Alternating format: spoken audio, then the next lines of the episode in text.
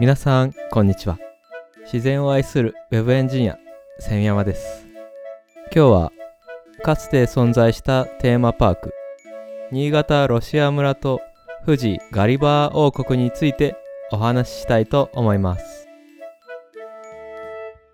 今回はテーマパークについてのお話なんですが、このセミラジオでも以前、僕の地元の山梨県にある遊園地についてお話ししたことがあります。第22回の山梨県唯一の動物園にあるカオスすぎる遊園地という回なんですけども、あとは山梨県にあるテーマパークというくくりで言うと、富士五湖地域にある富士急ハイランドという遊園地が有名ですね。で、まずは新潟ロシア村というかつて存在したテーマパークについてお話ししていきたいんですけども、新潟ロシア村は1993年に新潟県北蒲原郡笹上村、現在の阿賀野市笹上地区にロシアとの文化交流を目的としたテーマパークとして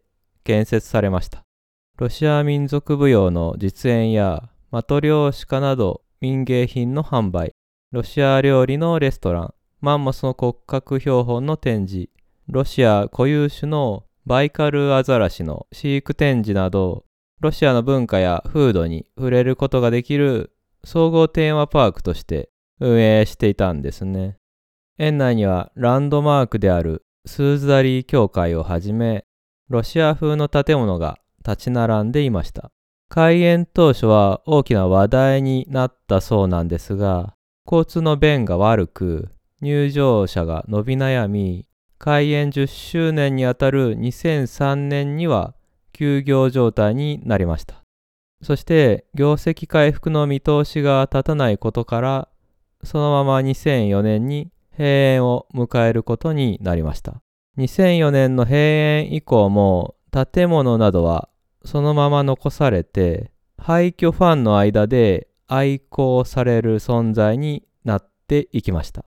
新潟ロシア村廃墟なんかで検索すると閉園後の写真を多数見ることができます。心霊スポットとしてテレビ番組の取材が入り放送されることもたびたびありました。そんな中、2009年に不審火によってホテル棟が全焼するという火災事件が発生しており、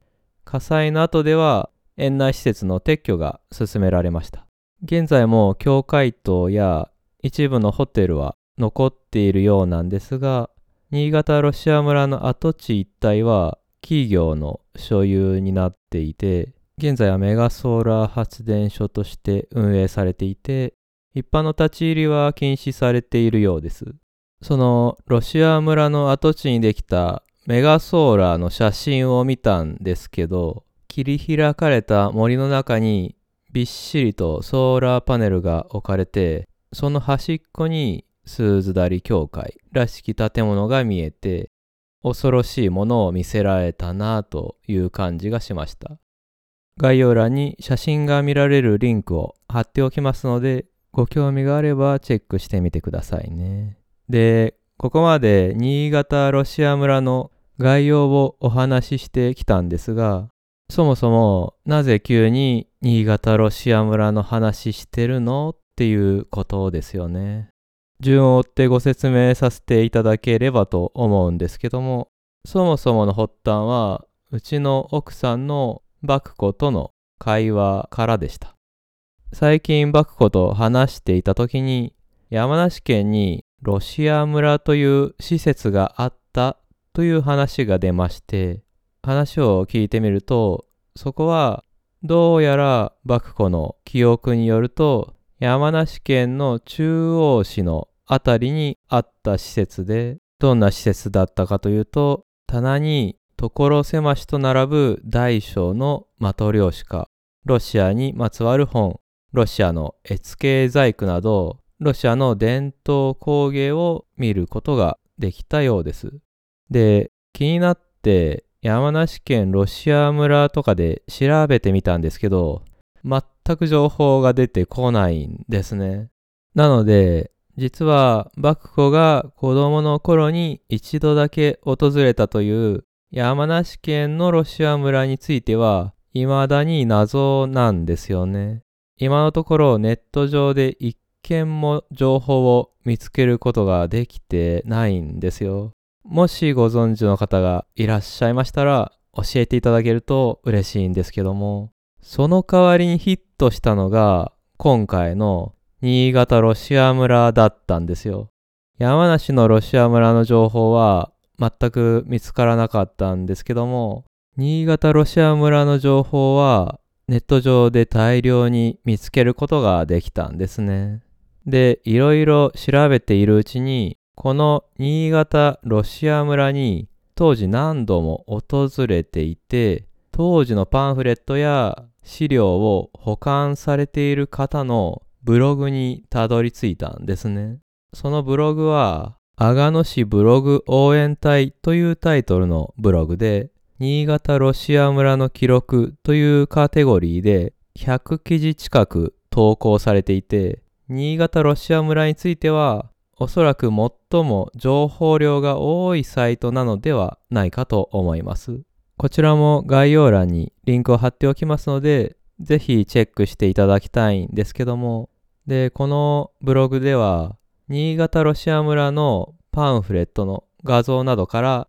当時の様子を伺い知ることができて、とても面白いんですよね。バイカルアザラシの相性を募集してたんだ。とか、あ、こういうレストランがあったんだ。とか、新潟ロシア村のウィキペディアを見るだけではわからない当時のフィーリングを感じることができるんですね。で、そういうパンフレットとか、当時のロシア村の楽しげな雰囲気を垣間見ることができる一方で、この新潟ロシア村の記録では、新潟ロシア村の生々しい負の側面についても触れていて、それも含めてすごく興味深かったんですね。そもそも新潟ロシア村はなぜできたのかなんですけども、旧笹上村の後に新潟ロシア村が建設されることになる土地を持っていた方が新潟の不動産屋へ土地を売却したそうで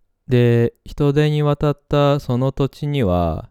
有効活用のためにケーマンゴルフ場が開業したんですねケーマンゴルフというのは飛距離が通常の約7割のボールを使うため通常のゴルフ場よりも小さな面積で運営できるゴルフ場なんだそうです。で、そのケイマンゴルフ場に人を呼びつつ、独立して収益を上げるための施設として、新潟ロシア村建設計画が浮上したそうなんです。この新潟ロシア村、想像以上に多くの人が関わり、動くお金も大きいプロジェクトだったようで、この新潟ロシア村の構想を立てたのは当時の新潟県知事だったそうです。なんですけど、この当時の新潟県知事が1992年に失脚するんですね。なぜ失脚したかは、ここでは詳細は言わないでおこうかと思うんですが、この元新潟県知事の失脚によって、笹上村から新潟市をつなぎ、ケーマンゴルフ場やロシア村へのアクセスを強化するはずだった道路の新設計画は大幅な変更を余儀なくされました。まあ、それがいいか悪いかは別にして、当初立てていた計画が狂ってしまったんですね。これが新潟ロシア村の開業前の話ですから、オープン前からすでに大きく計画は狂い始めていたんですね。新潟ロシア村が建設された当時、日本はすでにバブルが崩壊していて、すでにこういう地方に大規模リゾートを作って集客するというビジネスモデルが簡単に成功するような風潮ではなくなっていたという事情もありました。そんな中で危機感を一番強く持っていたのが地域の旧笹上村やその近隣に住まれていた方たちで新聞に反対意見のチラシを織り込んで新潟ロシア村の建設中止を求めた方や反対運動をされていた方もいたようです。なんですけども、そんな状況の中、1993年に新潟ロシア村は開園を迎えることになったんですね。で、先ほど新潟ロシア村の提唱者は当時の新潟県知事だったというお話をしたんですけども、この新潟ロシア村計画にはもう一人の中心人物がいまして、それは新潟中央銀行というかつて新潟に存在した銀行の頭取でした。この新潟中央銀行は1999年に経営破綻して現在は存在しないんですが新潟ロシア村を建設するための資金はこの新潟中央銀行から出てたんですね。この新潟中央銀行の頭取が主導で新潟ロシア村と新潟県柏崎市の柏崎トルコ文化村そして山梨県の旧上食式村にあった富士ガリバー王国という三大テーマパークがゴールデンリング構想なる計画の上で建設されることになりました。この3つのテーマパークが一つの大きな計画の一部だったということなんですね。新潟の2つはわかるんですが、最後の1つが山梨県というのがどういう経緯なのかと思うんですけど、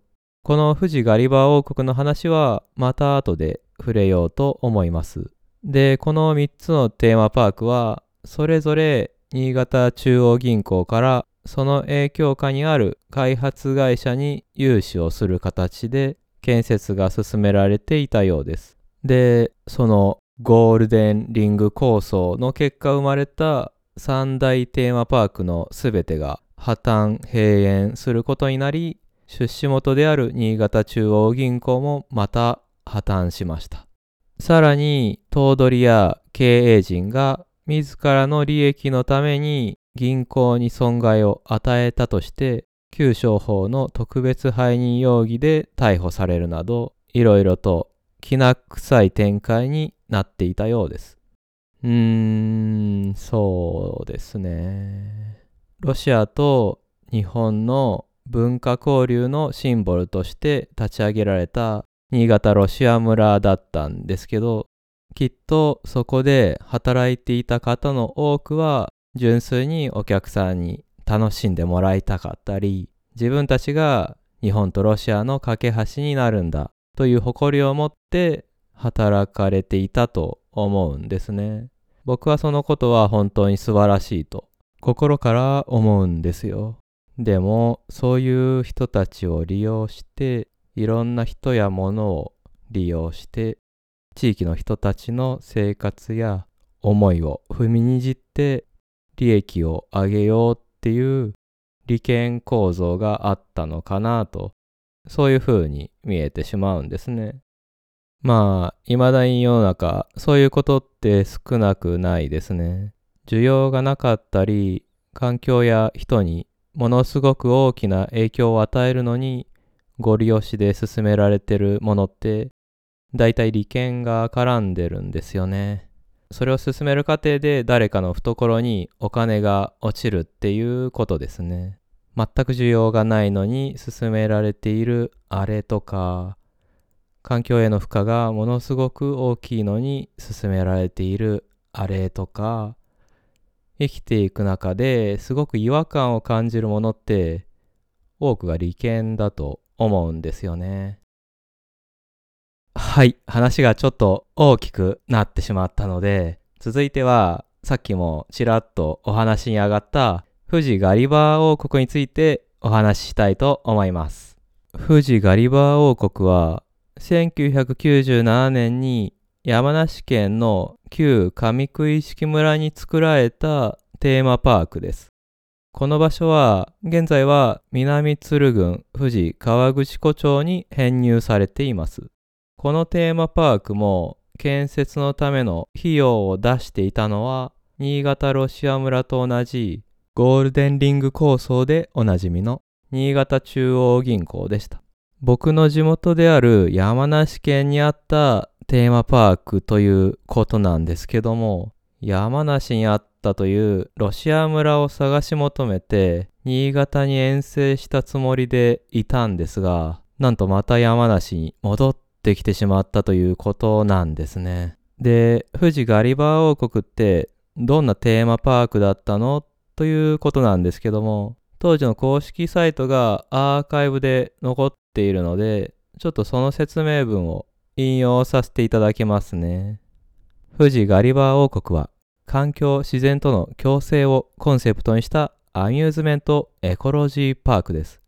10万坪の敷地内にはガリバー旅行記で有名なリリパット国を想定したガリバー島、北欧の美しい街を再現した北欧村、富士山麓の自然を生かしたふれあい牧場、900メートルの世界初のアミューズメント用ボブスレーコースを誇るボブスレーランド、日本初大型バルーンを設けたバルーンワールドの5つのテーマゾーンからなっています。北欧をイメージして開発した環境に優しいヒューマンタッチの夢と感動でいっぱいの施設です。ということなんですけども、園内には全長45メートルのガリバーが横たわるガリバー島があり、この横たわる巨大なガリバーは富士ガリバー王国の象徴のような存在だったんですが、残っている写真なんかを見ると、